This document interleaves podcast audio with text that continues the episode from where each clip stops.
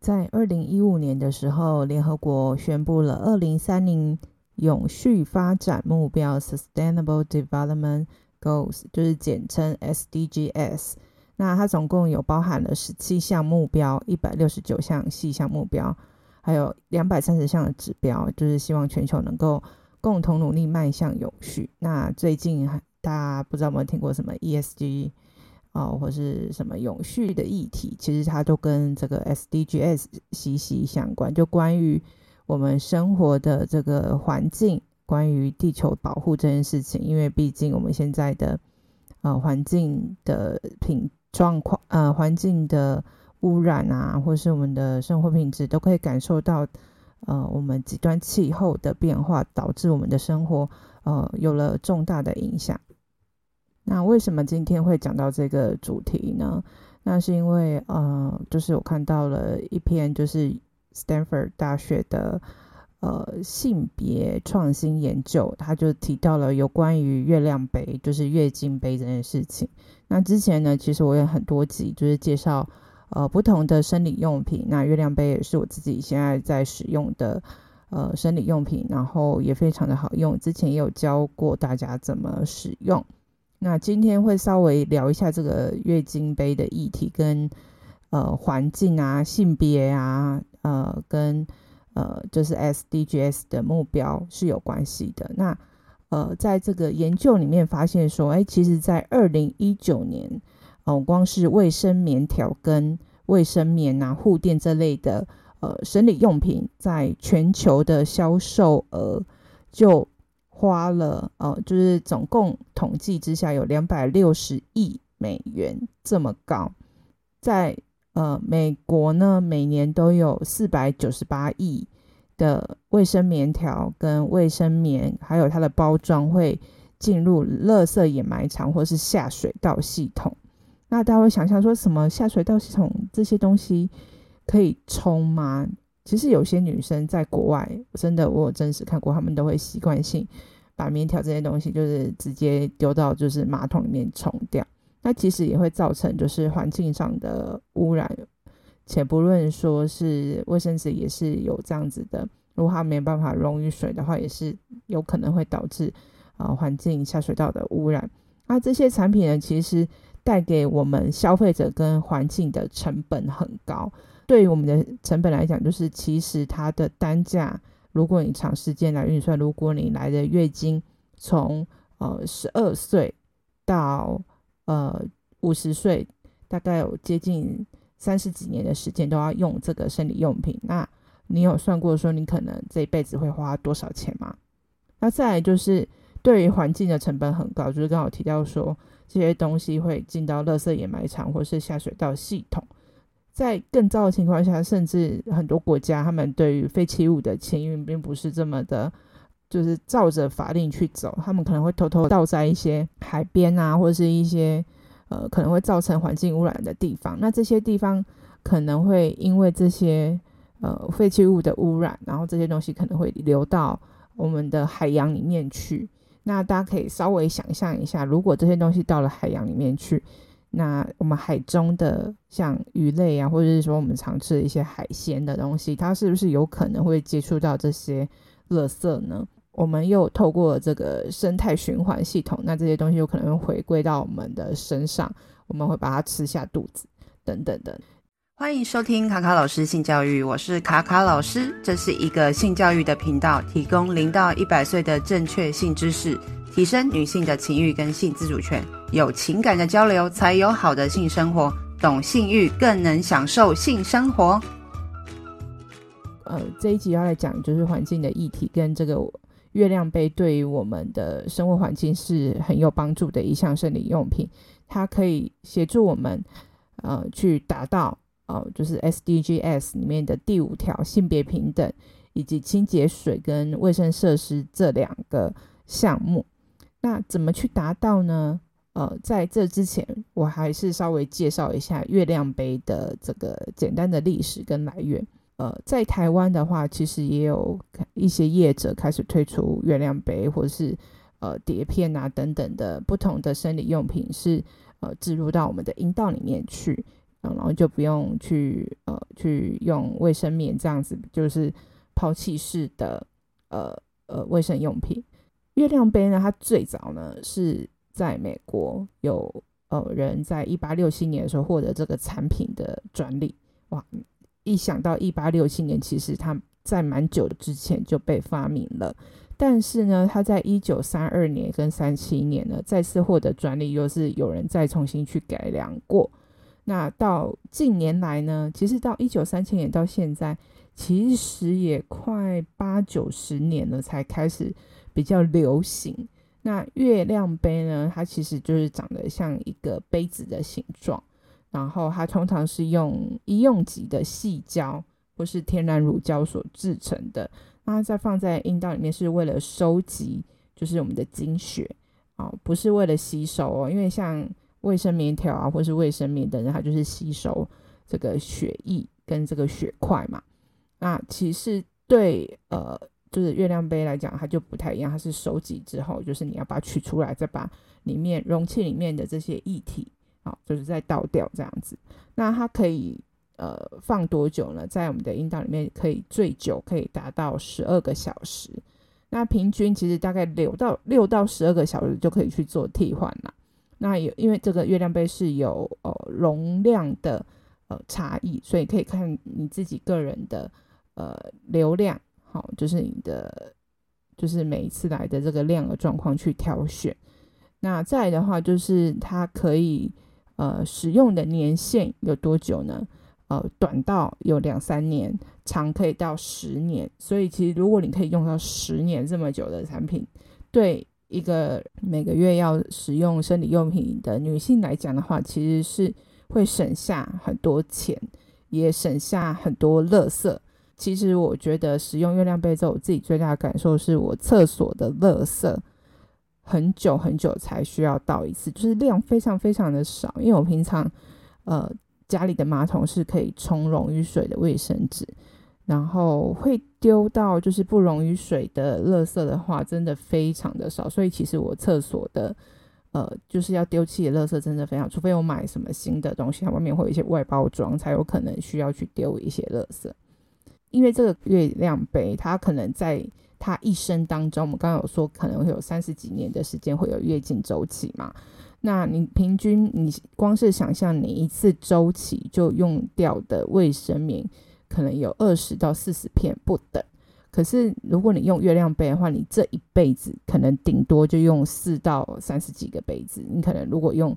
呃平均使用，可能两从两年到十年来做计算的话，也会依照你个人的阴道的呃状况，好，因为每个人有骨盆不同的呃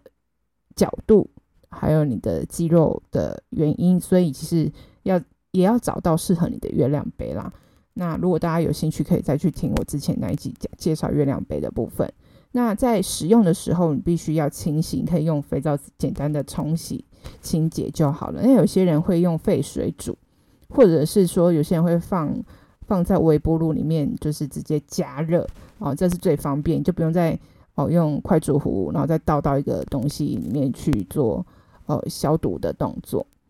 对，那有些人会带酒精消毒片去做消毒也 OK。那现在其实也有一些呃，就是月亮杯的业者，他是有推出一些药用的呃清洗剂啊，就是看个人习惯。像我自己就用嗯肥皂清洁就很方便了。那它是不可以做生物的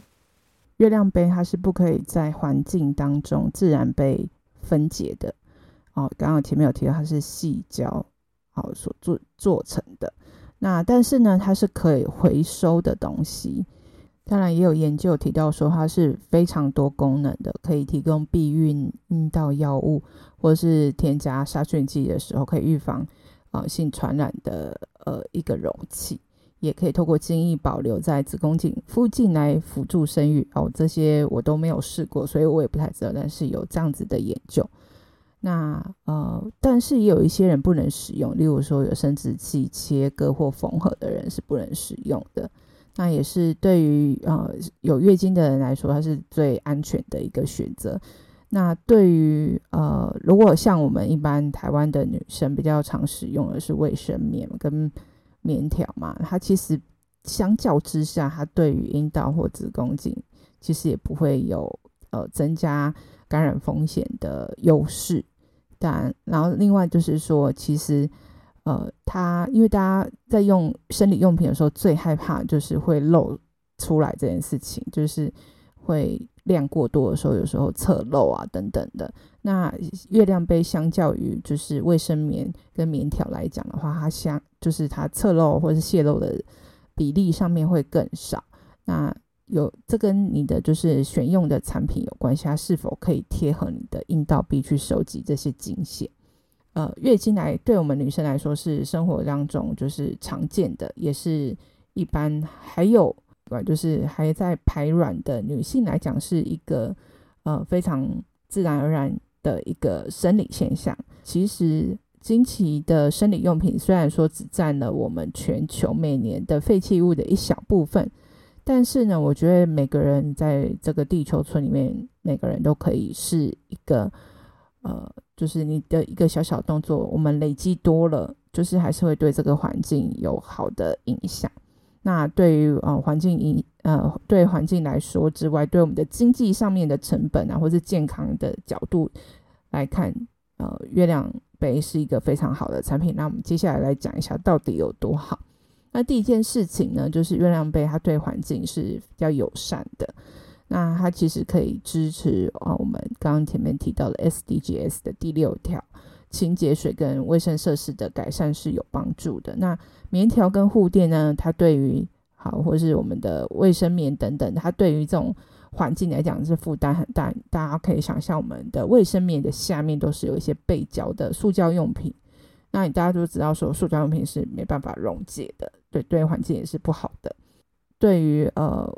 一般的女性来看，你一辈子的。使用过的生理用品，如果你都是用卫生棉或棉条的话，大概会用到一万五千个左右，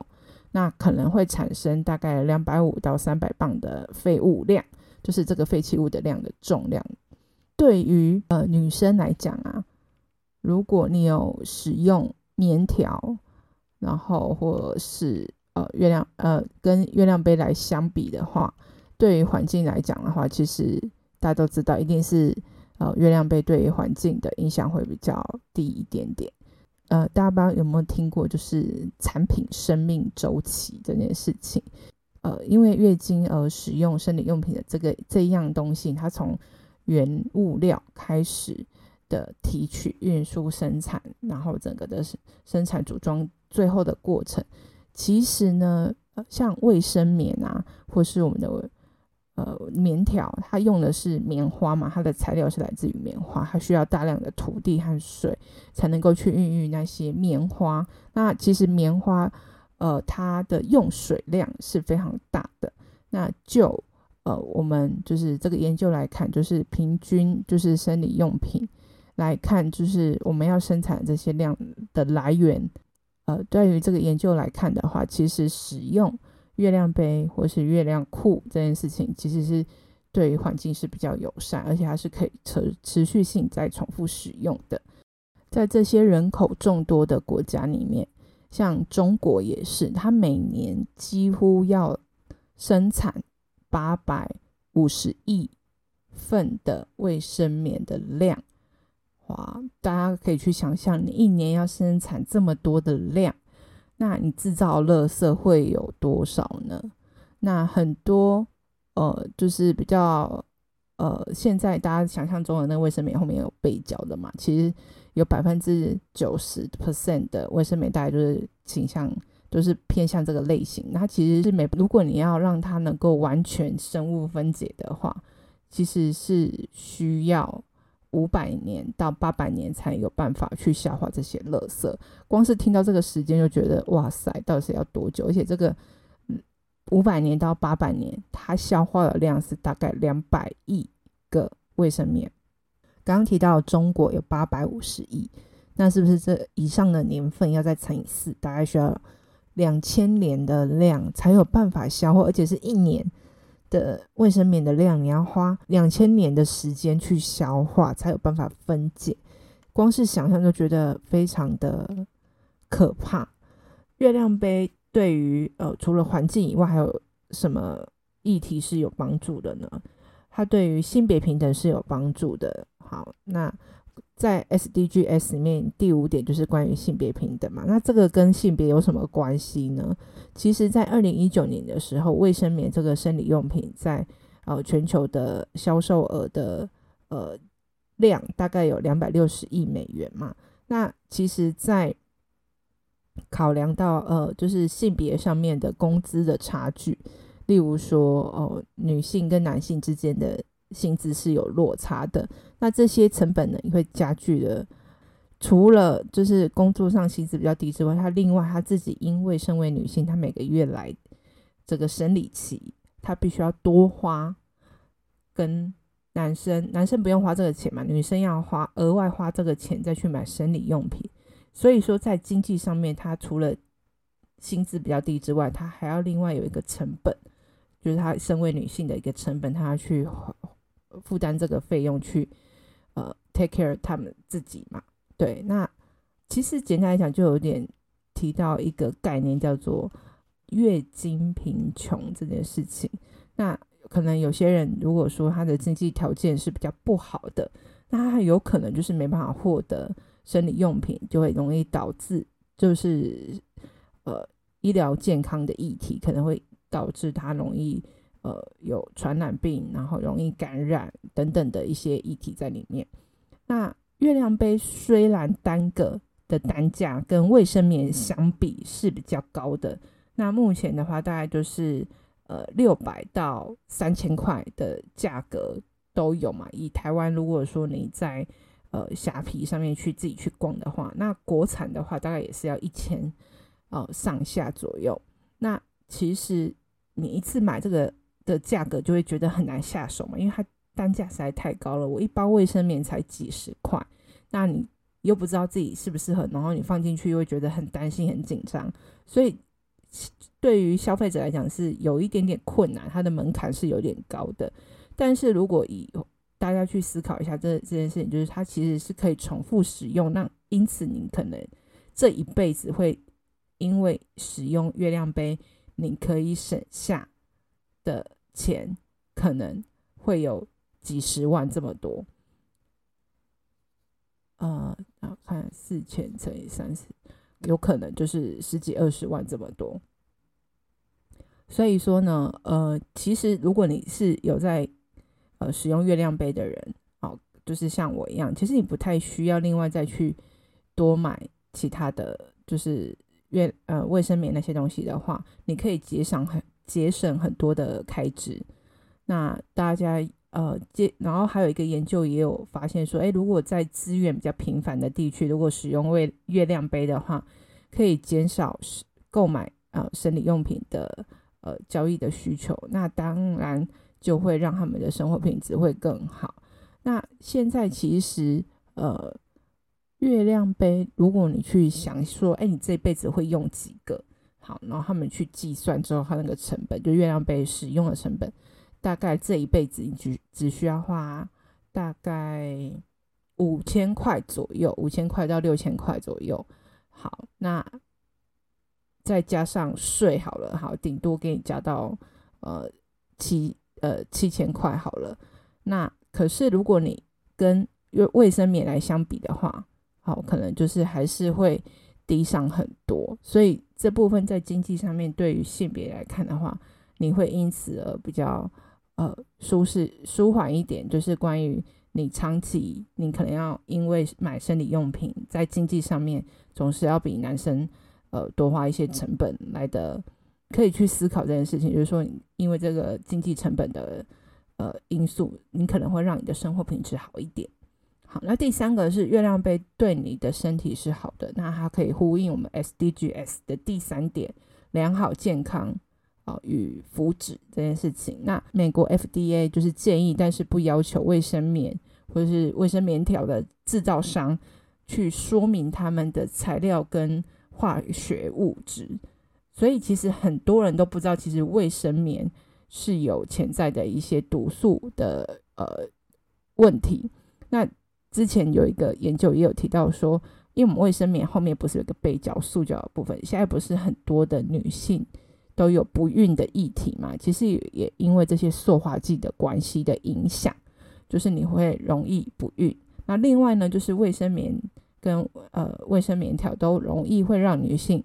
哦，就是有一一少一小小部分的女性容易会得到中毒性休克综合症的威胁。那再来就是月亮杯，哦，就是比较不太容易会让人就是过敏啊，也不太会就是有中毒性休克这件事情发生。那再就是就是医疗用的这个细胶不会让你就是容易长，就是像女生就是在月经周期的时候特别容易感染。那它能够呃，这医疗级医疗级的细胶才是就是会抑制，就是关于什么金黄色葡萄葡萄酒。金黄色葡萄球菌的成生长，所以它是对于我们的人体阴道来讲是比较友善的。那之前刚刚有听到说它是多功能的，就是之前有人针对这个月亮杯做了一些研究，它是可以提供避孕跟阴道的药物同时使用，也可以做杀菌剂，然后也可以预防性传染病等等的。好。那在第四个呢，就是月亮杯有助于发展中的国家的入学率。好，它可以帮助 SDGs 的第一条，哦，就是没有贫困这件事情。那在低收入地区的地方呢，呃，其实如果你的生理用品价格很高，然后又长期的成本累积下来是很多的话，其实啊、人们会使用重复的布料啊、报纸，或者是干脆就待在家里面不去上课了。所以呢，就是有些人就说，哎，用了月亮杯之后，他可以走出门去上学等等的。那也有研究发现，就是说，如果你有经过适当的教育和训练的话，你知道怎么去使用这个月亮杯。其实他们更喜欢用月亮杯，而不是用卫生棉的呃生理用品。那在台湾的话，大家对于生理用品的多样性。跟尝试这件事情还不是那么的呃开放跟友善，所以很多女生还是习惯性用卫生棉，那会就是还蛮可行，那也剥夺了孩子就是去思考说，哎，生理用品有其他的选择的可能性，因为毕竟教呃生理用品的使用，大家大家还是停留在优先介绍卫生棉，或是比较单一介绍卫生棉这个产品为主。那月亮杯其实它有很多很多的优点啦，其实前面也讲过，就是说它可以减少侧漏的哦，就是渗漏的这个恐惧啊，然后让你就是出外，如果像你要去游泳啊、玩水，其实也不用担心。好，那你可以更就是如果你想要上学的话，也不用呃害怕说哎可能会发生怎么样的状况，因为它一次可以放在你的体内大概呃十二个最久可以到十二个小时，你可以出门的时候。就带着它，然后回到家再把它倒出来，也不用担心说啊，我到了学校，如果我要换，像换卫生棉的时候，我，我常常失手很多次，就是贴歪啊，或是掉下去，然后沾到手啊，等等的。那如果你能够就是出门回来都在十二小时以内，其实你能够在洗澡的时候就去做替换的话，其实就很清洗呀，就很方便。好，那再来的话就是。呃，关于品牌这件事情，其实刚刚有提到说，台湾有月亮杯，亮是那个呃酿造的亮月亮杯，然后是比较软的。然后另外现在也有出一个就是碟片的。最后呢，想跟大家来分享说，我们还可以做些什么哈，或者是我们这一集的最主要想要传达，就是其实对于环境来讲，呃，或是无论是不是生理用品啊，任何一种就是。对于环境来讲是比较不可分解的，或者分解时间周期非常长的。其实我们这些呃，无论是像是很多大品牌，像可口可乐，前一阵子也被大家抨击它的呃容器的议题。那其实大家可以去思考说，我们这些生命周期的产品，它到底对我们的环境来说，哦、呃，是不是友善？以及对于成本来讲，你可以稍微计算一下，也许你使用的。呃，期间它这样子成本上面是比较呃，是合理的吗？然后也真的有比较省到钱吗？那我们对于这些制造产品的原料商或者是供应商或品牌商们，也可以去思考说，如何让我们的商品对于环境是越来越好的。那再来呢，就是我们可以怎么样去替代这些呃卫生棉的用品？那大家都知道说，如果我不敢，还是不敢用这些侵入式的。呃，卫生呃生理用品的话，那也可以尝试看看用像现在很流行的月亮裤啊，我也有在用。因为有时候我的月亮杯真的就是量太多，也是有可能会微微的露出来，所以我还是会搭配月亮杯，或者说量少的时候，我也会用就是月亮裤，然后其实也蛮方便的。所以其实大家也可以去参考这些呃材质的生理用品。那现在也有一些人就是会使用。呃，就是也是可以清洗、重复使用的布卫生棉哦，其实我觉得也蛮不错的。然后甚至现在有一些呃国外的企业也在做，就是用香蕉树，就是植物纤维去做护垫。目前就是也有一些呃，就是非洲国家的呃，大家对于就是生理用品的知识跟推广，也发送了一些呃月亮杯，让他们可以去使用这个月亮杯，让他们知道。呃，如何去改善他们的生活品质跟环境卫生环境？那再来就是关于我们呃生理用品这件事情，因为这几年其实很多国家开始渐渐就是说，无论是啊、呃、产品的课税啊，或者是说免费的生理用品的发放给女性这件事情，有越来越多国家开始在做这件事情呢。其实我觉得女生不应该一直去负。哦，负担这些无论是税之外，还有就是他们这一生当中要花很多钱去买这些生理用品上面的负担。那我们如何去转化这些资源，让女性能够不用因为生理期或是要负担生理用品，呃，有呃一些负担跟困扰。再来的话就是呃。像台湾的话，就是小红帽一直在推月均贫穷的议题，也有很多企业就是跟他们合作，就是让他们可以去做呃生理用品的推广，也发送一些免费的生理用品。就像之前呃 COVID-19 的期间，有些人没办法呃就是出外工作，那呃买这个生理用品其实算是比较奢侈的。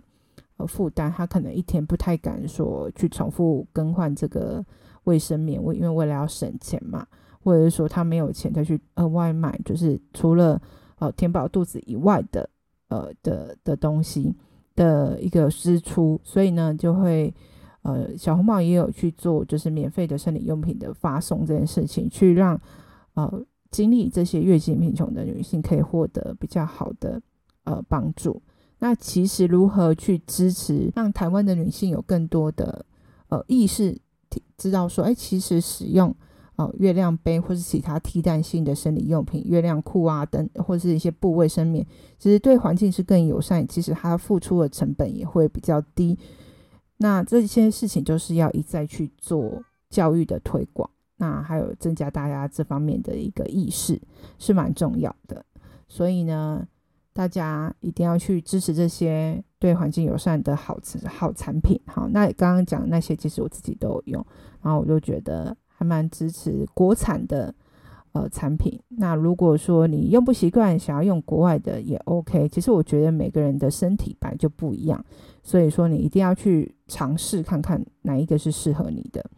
那如果说大家想要知道怎么去挑选的话，大家可以听我之前的。呃，有一集在讲有关于月亮杯的使用跟挑选。那以上是这一集的内容，感谢大家收听，那下次见喽，拜拜。